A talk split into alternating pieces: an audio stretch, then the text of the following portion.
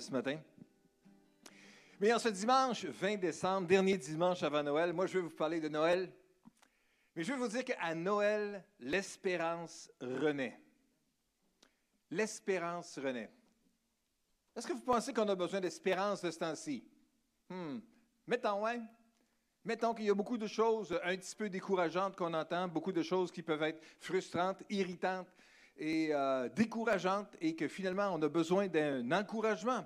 Bien, je veux juste vous dire qu'à Noël, il y a un message glorieux et merveilleux que l'espérance peut renaître. En fait, nous vivons dans une période marquée par l'inquiétude face à l'avenir. C'est sûr que dans cette année qui s'écoule, l'année 2020, l'arrivée d'un nouveau coronavirus qu'on a nommé COVID-19 et le développement de la pandémie dans le monde entier ont ralenti de façon importante, vraiment notable, le cours normal de la vie pur lien est pareil. Vous avez remarqué ça, hein? Tout est tellement différent depuis neuf mois. C'est incroyable. Tout est tellement plus compliqué maintenant qu'il l'était il y a juste à peine neuf mois. Dans le monde de l'éducation, c'est certainement une réalité. Ah, ben oui, l'école est en pause maintenant, congé pour la période des fêtes. Mais dans le monde de l'éducation, c'est vraiment plus ce que c'était distanciation entre les élèves, port du masque pour euh, certains, dépendamment du degré où ils sont, désinfection, euh, euh, instructions spéciales qui sont données sur la façon de, de circuler avec des sens uniques dans différents corridors et tout et tout. Tellement, tellement, tellement de choses. Dans le monde des affaires, ce n'est pas la même chose aussi. Glissez un mot, un mot aux restaurateurs, si vous le voulez, pour euh, savoir qu'est-ce qu'ils en pensent de la fermeture des, des, salles à manger. C'est sûr que ça l'a dérangé. C'est sûr que ça a dérangé beaucoup de choses dans les commerces. Puis même les commerces qui, ont eu la chance de pouvoir rester ouverts. Les clients étaient plus là peut-être en même quantité ou dans le même nombre qui était, parce que plusieurs ont de la crainte ou ont des, contraintes qui font que ce n'est pas possible de, de se rendre comme auparavant. Tout est tellement différent. Dans le monde de la santé, ben là, ça saute aux yeux. Hein? Euh, à l'hôpital, euh, avec les infirmières, avec les médecins, dans la façon de traiter, la façon de, recevoir des, traitements ou euh, juste de se présenter avec le masque et tout ça. Avoir de la misère à comprendre la personne qui est derrière le, comptoir aussi avec le, le, plexiglas devant. Ah, tout est tellement plus compliqué. Tout est tellement plus lourd. Tout est tellement plus lent. Lorsque Jésus est né, lors de la naissance de Jésus, les choses n'étaient pas nécessairement faciles non plus. En fait, la Bible, mais pas la Bible, mais oui, la Bible nous dit, mais l'histoire nous montre aussi qu'à la naissance de Jésus, à ce moment-là dans l'histoire, le monde était dans la tourmente, le monde était dans l'inquiétude. Les gouvernements étaient dans les mains de tyrans, l'incertitude régnait. Mais voilà que c'est dans cette période de noirceur, cette période ténébreuse, cette période difficile, que Dieu envoie son Fils unique. Et dans le visage du petit bébé garçon qui était là, tous ceux qui ont pu le voir peut-être ont vu sans aucun doute quelque chose de spécial. Qu'est-ce qu'il y avait dans son regard? Est-ce que c'est peut-être quelque chose de paix ou quelque chose, peut-être une lumière quelconque? Mais quoi qu'il en soit, dans ce petit bébé qui venait de naître, c'était la main de Dieu qui se plongeait dans les affaires des hommes, dans les affaires des êtres humains, les affaires mauvaises, des affaires qui étaient pleines de pauvreté de l'humanité, parce que Dieu voulait révéler non pas une malédiction par rapport à la désobéissance de l'humanité, mais Dieu voulait faire un don. Dieu voulait donner. Et pas juste donner pour donner, mais la réponse de Dieu à la création était de donner, puis de donner ce qu'il y avait de mieux, ce qu'il y avait de meilleur dans la personne de Jésus. C'est ça, hein? la Bible nous dit que Dieu a tant aimé le monde qu'il a donné son Fils unique.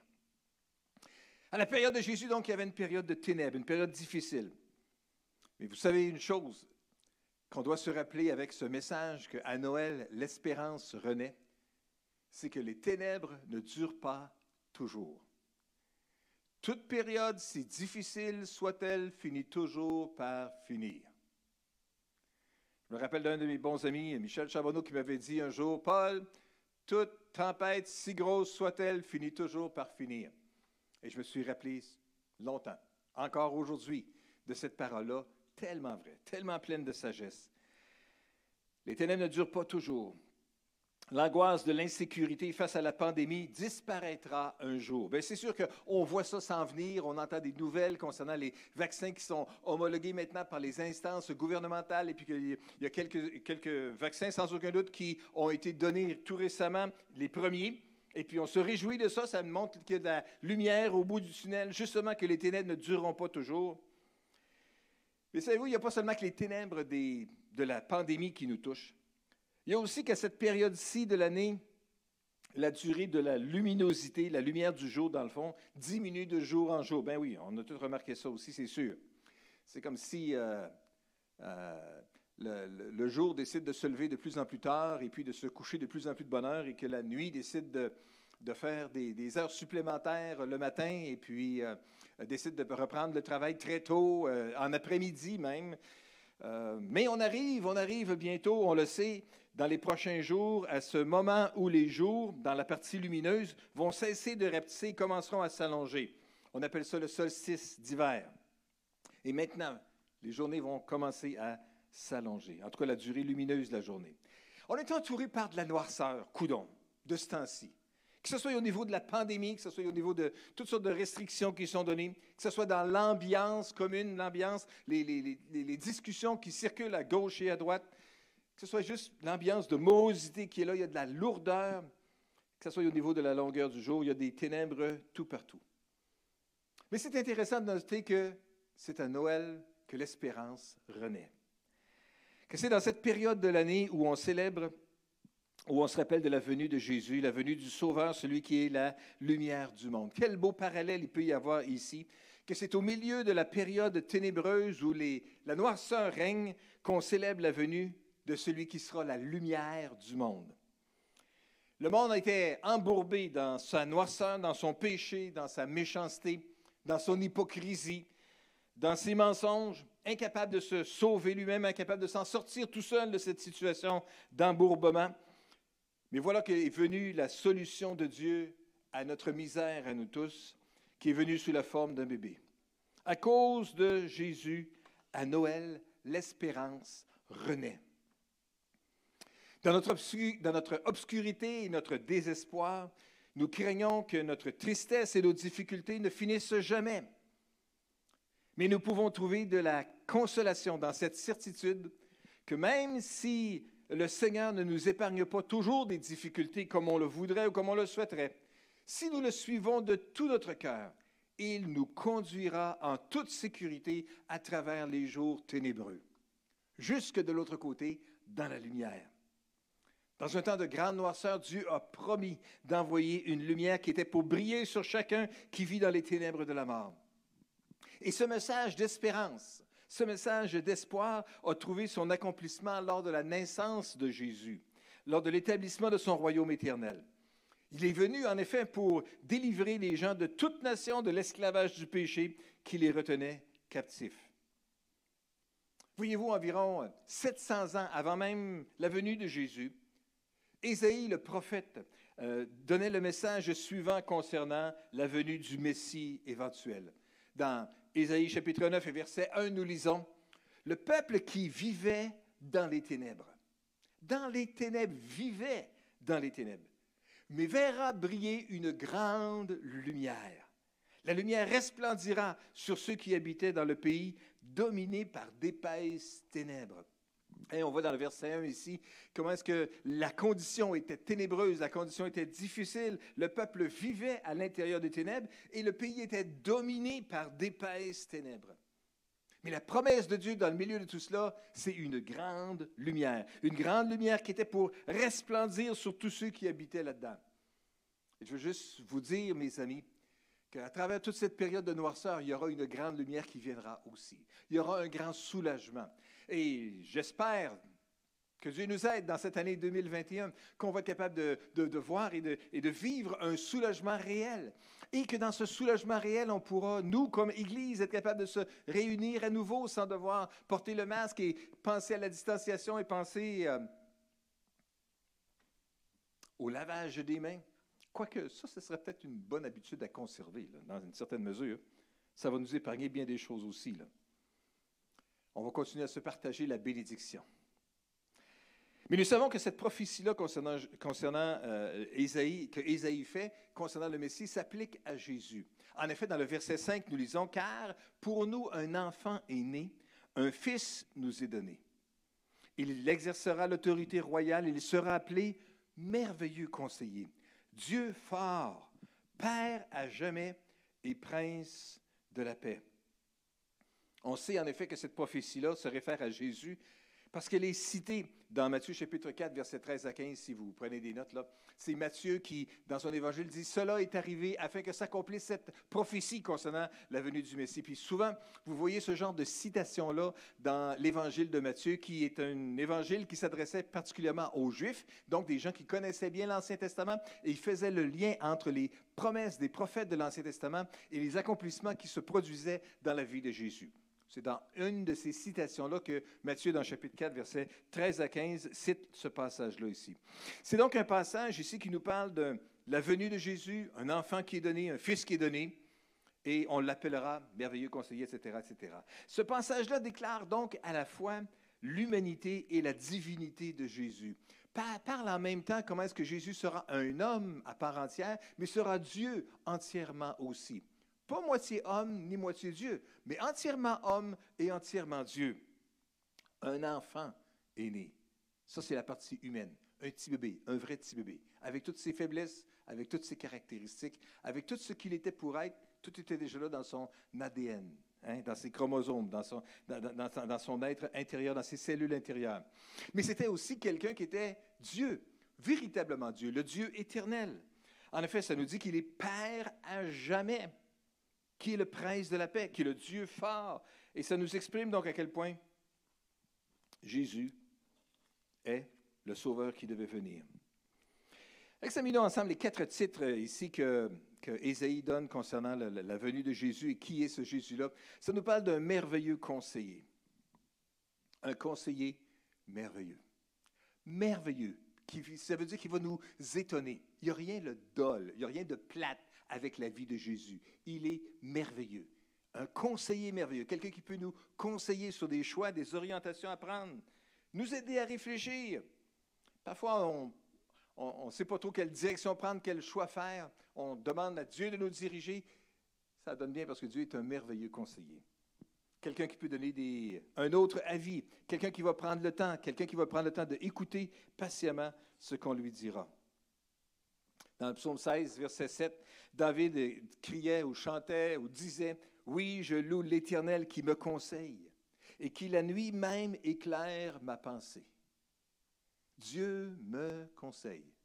Et David dit, même la nuit, il éclaire ma pensée. Ça vous est déjà arrivé, vous? Vous êtes en train de dormir. En tout cas, vous êtes allongé. On est dans le milieu de la nuit. Vous avez dormi avant, vous allez dormir encore. En tout cas, vous espérez dormir encore parce qu'il fait encore nuit. Là. Puis là, soudainement, c'est comme si vous avez un moment d'être conscient. Vous ne savez pas si vous êtes vraiment, vraiment réveillé ou si vous rêvez que vous êtes réveillé. En tout cas, c'est comme mêlant un peu comme ça.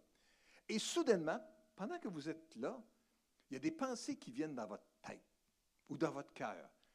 Et des choses qui vont vous aider à solutionner des difficultés ou des problèmes ou des, choses euh, quelconques que vous expérimentez à votre travail ou dans votre famille ou dans votre entourage ou des, difficultés quelconques. Ça vous est-tu déjà arrivé? Si vous saviez combien de fois que ça m'arrive. Pourtant, je ne suis pas quelqu'un qui souffre d'une grande insomnie. mes proches pourraient vous le dire, pas du tout. Je n'ai pas de problème avec ça, le sommeil. Mais en même temps, c'est comme s'il arrive des fois où Dieu me parle dans la nuit.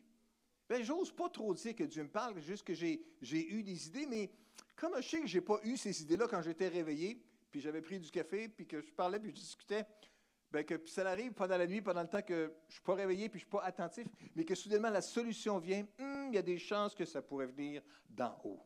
En tout cas, ça vaut la peine de s'en rappeler et de s'en souvenir. La bonne chose avec ça, alors que j'ai tellement de misère à me souvenir de bien des choses, je me rappelle la plupart du temps des choses qui m'arrivent pendant la nuit. David avait la même expérience, puis j'espère tellement que vous vivez la même expérience dans votre relation avec Dieu aussi. D'être capable de juste vous reposer, être dans la nuit, et soudainement, une solution à quelque chose de, qui était si difficile à solutionner, un problème qui était tellement complexe que soudainement, la chose est résolue. Il va éclairer votre pensée. Dans le livre de Colossiens au chapitre 2, Paul dit que c'est en Jésus-Christ que se trouvent cachés tous les trésors de la sagesse et de la connaissance. Colossiens chapitre 2, verset 3. Oui, les trésors de la sagesse et de la connaissance. Ce n'est pas juste des idées bizarres ou des idées quelconques que Jésus ou que Dieu va nous partager, mais c'est vraiment des trésors de sagesse et d'intelligence. Merveilleux conseiller. Mais pas juste merveilleux conseiller, il est également le Dieu fort, le Dieu, des impossibilités, le Dieu qui ne tremble pas devant des impossibilités, le Dieu qui se rit de ce qui nous semble des difficultés, le Dieu qui, lorsqu'il était sur la terre, a été capable de dire, si vous aviez de la foi comme un grès de métal, vous diriez à cette montagne de se déplacer, puis de s'en aller, puis de se jeter dans la mer. Pour lui, déplacer de montagne, ce n'est pas une difficulté. Pour nous autres, c'est énormément de problèmes. Faut calculer combien de, force ça va prendre et combien de camions et combien de, ceci, combien d'équipements, combien de personnel, combien de temps ça va nous prendre pour réaliser cet ouvrage-là. Mais pour Dieu, c'est quelque chose de comme si simple. C'est si bien résumé concernant la naissance de Jésus dans Luc chapitre 1, verset 37, justement, quand ça nous dit tout simplement, rien n'est impossible à Dieu. Rien n'est impossible à Dieu. Et si vous voulez, je veux juste que vous le réalisiez, qu'il n'y a rien qui est impossible à Dieu. Pendant le temps que vous écoutez ce matin, vous dites, ouais, il y en a bien des choses qui sont impossibles devant moi. Puis, est-ce que Dieu est vraiment capable de faire quelque chose pour ça? Je veux juste que vous sachiez que rien n'est impossible à Dieu. Si vous voulez en être convaincu, dans Marc chapitre 10 et verset 27, nous trouvons l'inverse de cette réalité-là aussi, où ça nous dit Jésus regarde simplement et dit, aux hommes c'est impossible, mais non à Dieu, car tout est possible à Dieu. Marc 10, 27, tout est possible à Dieu. Alors, non seulement que rien n'est impossible à Dieu, mais c'est vrai aussi que tout est possible à Dieu. Alors ce matin, réjouissons-nous ensemble qu'à Noël, l'espérance renaît. La puissance d'activité devant les impossibilités peuvent se réaliser parce que Jésus est le Dieu fort qui nous a été donné. Un enfant est né, un fils nous est donné, et on l'appellera Dieu fort, un Dieu qui est puissant. On l'appellera également aussi Père à jamais. Ou comme ça pourrait nous dire dans une autre traduction aussi, le Père de l'éternité, ou celui qui, qui vit dans l'éternité, celui qui dure éternellement. Mais avec la mention ici d'un Père, c'est-à-dire de quelqu'un qui a donné la vie et de quelqu'un qui a tellement à cœur ses enfants. Un père, ça aime ses enfants. C'est sûr, ça veut élever ses enfants. Ça veut prendre soin, ça veut sécuriser, ça veut pourvoir à leurs besoins. Mais ça les aime tendrement aussi. Jésus est un père à jamais. Dans l'évangile de Jean au chapitre 10 et au verset 30, Jésus dit, Or le Père et moi, nous ne sommes qu'un. Dans la personne de Jésus se trouvent tous les mêmes élans de cœur qui se trouvent dans le Père éternel, dans le Père à jamais. Il est cela. Et finalement, il était aussi le prince de la paix. La véritable paix qui pourra naître, pas juste à cause de des alliances ou de des traités ou de des, des longues négociations ardues, puis on arrive finalement à une entente de paix qui va durer on ne sait pas trop combien de temps. Jésus est véritablement le prince de la paix, celui qui peut mettre la paix Êtes-vous au milieu d'un conflit de ce temps-ci? Avez-vous des problèmes avec le syndicat ou avec la partie patronale? Ou avec euh, un voisin? Ou avec ceci? Ou avec tel groupe de pression? Est-ce qu'il y a de la pression que vous expérimentez de ce temps-ci, puis il y a un conflit, puis il y a quelque chose qui vous achale, qui vous vide? Je veux juste que vous sachiez que Jésus est le prince de la paix. Il peut parler la paix. Il peut communiquer la paix dans votre situation difficile de tension que vous expérimentez, puis qui a duré pendant trop longtemps, puis qui vous a tellement vidé d'énergie. Il est le prince de la paix. Lors de sa naissance, les anges chantaient dans Luc chapitre 2, verset 14, Gloire à Dieu au plus haut des cieux et paix sur la terre aux hommes qu'il aime. Paix sur la terre. La paix vient avec la personne de Jésus. Il est le Dieu, il est un merveilleux consolateur. Il est un Dieu fort. Il est le Père à jamais. Il est le Prince de la paix. À cause de la venue de Jésus, à Noël, l'espérance renaît. Dans le livre d'Hébreu, au chapitre 6 et au verset 19, se trouve ce passage-là ici qui parle de l'espérance. Et ça nous dit dans Hébreu 6 et verset 19, c'est bien ça que j'ai dit, Hébreu 6, 19. Cette espérance est pour nous comme l'encre de notre vie, sûre et solide.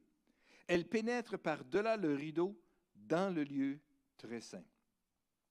Ça nous parle ici de l'espérance qui est comme l'encre de notre vie. L'encre est un symbole de solidité, de sécurité et donc d'espérance. Dans l'Antiquité, les peuples qui vivaient près de la Méditerranée connaissaient bien l'encre. Parce que toute leur économie, dans le fond, reposait sur leur marine marchande et sur les échanges qui se faisaient à travers les bateaux, à travers la mer. Et l'ancre en est venu à symboliser la sécurité et la stabilité. Lorsque le bateau jette l'ancre dans le port, il ne bougera plus. Il ne sera plus transporté à gauche et à droite.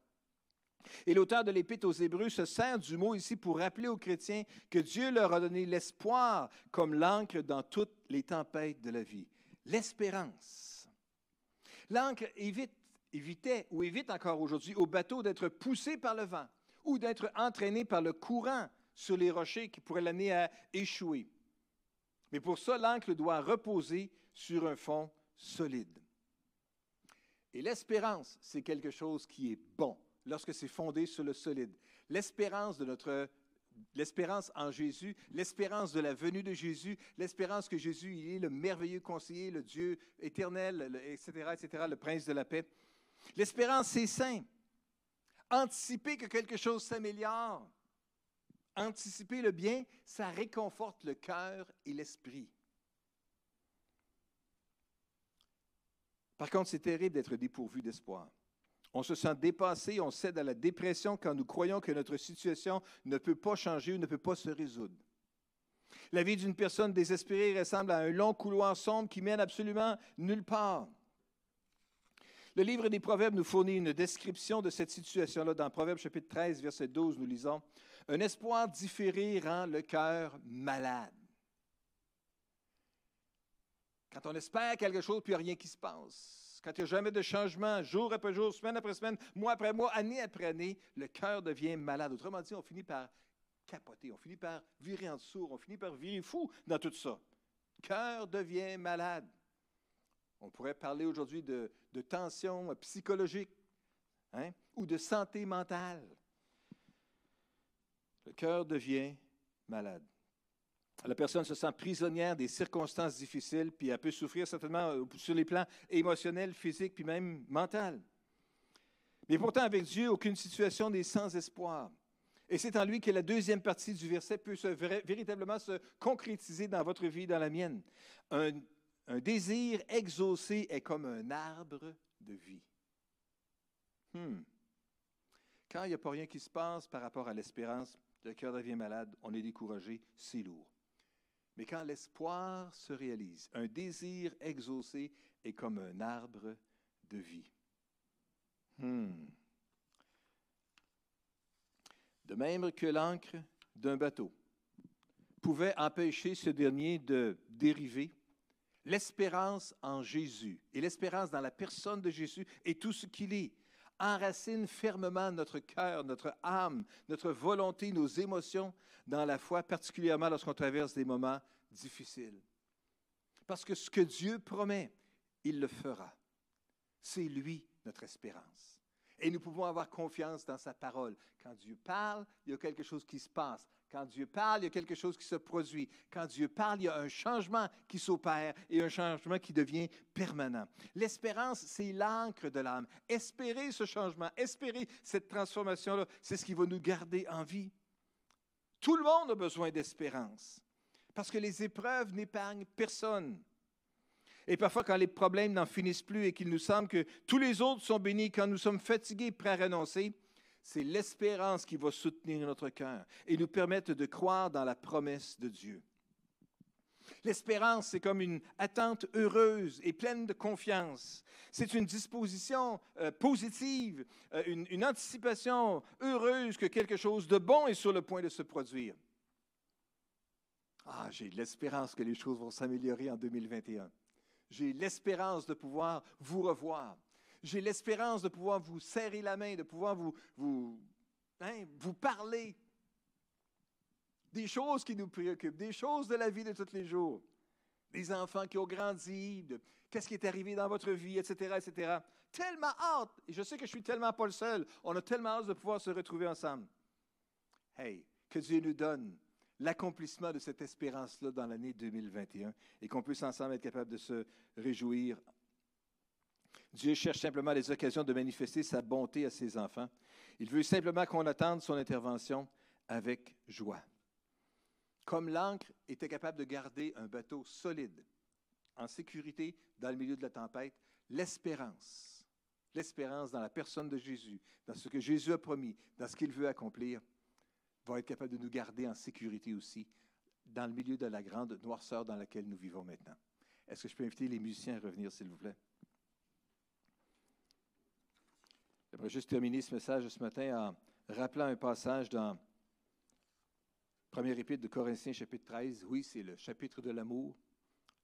Quand l'apôtre Paul parle de l'amour, hein, quand je parlerai des langues des hommes et des anges, si je n'ai pas l'amour, je ne suis rien. Quand je ferai ceci, cela, quand je donnerai tous mes biens, si je n'ai pas l'amour, je ne suis rien, ça ne me sert à rien. Et ce chapitre-là, ce grand chapitre-là sur l'amour se termine sur la parole suivante. En somme, ou en résumé, verset 13 du chapitre 13, trois choses demeurent, la foi, l'espérance et l'amour. Et la plus grande de ces choses, c'est l'amour. Ben oui, ça c'est sûr. Ça, ça sera pour un autre message, une autre fois. Mais je veux juste vous rappeler que dans le milieu de tout cela, de la foi et de l'amour, il y a l'espérance. C'est donc une de ces vertus, une de ces qualités spirituelles exceptionnelles qui va durer encore et encore dans le temps. Bien des choses vont passer, bien des choses seront transformées à travers le temps, à travers les années, à travers les siècles. Mais la foi, l'espérance et l'amour vont demeurer. Quelle joie nous avons quel privilège extraordinaire nous avons comme chrétiens, comme croyants, dans cette période de Noël, de pouvoir se réjouir que Jésus est venu et que Jésus est encore présent. Ce n'est pas juste qu'il est venu a 2000 ans. Oui, euh, physiquement, il est apparu a 2000 ans. Mais il est encore présent aujourd'hui. Et il veut encore être présent dans chacune de nos vies aujourd'hui et intervenir aujourd'hui pour nous donner dans les semaines à venir, dans les mois à venir et même dans les années à venir, de l'espérance, des changements. Qu'est-ce qui se passe-t-il dans votre vie en ce moment? Où en êtes-vous? Face au confinement, face aux restrictions? On ne peut pas voir tout le monde qu'on aurait voulu. On ne peut pas aller là où on aurait voulu. Et le cœur peut-être est déchiré aujourd'hui. Peut-être attendez-vous depuis longtemps qu'une promesse puisse se réaliser dans votre vie. Je veux juste vous dire ce matin que même quand la situation semble sans espoir, si ça fait longtemps que vous attendez une intervention divine, c'est là qu'on doit jeter notre encre de l'espérance et tenir bon. Relever la tête et dire, ah Seigneur, j'ai confiance dans ta parole. Je ne peux pas imaginer comment ça va se passer, mais j'ai juste confiance dans tes promesses et confiance dans ta parole. Peut-être vous débattez-vous en pleine tempête et êtes-vous sur le point de chavirer, chavirer, mais je vous invite sincèrement à mettre votre espérance en Dieu. Parce qu'aujourd'hui, ça pourrait peut-être bien être le jour de votre délivrance.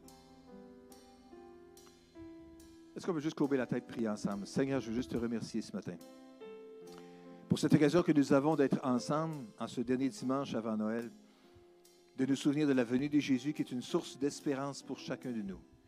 Je veux te prier aujourd'hui, Seigneur, pour cette journée. Je sais, Seigneur, que tu m'aimes, je sais que tu aimes chacun de mes frères, chacune de mes sœurs, que tu as un plan pour nous aujourd'hui. Nous, savons et nous réalisons et nous confessons que sans toi, on ne peut rien faire. Mais nous savons qu'avec toi, Seigneur, nous pouvons faire face à nos obligations.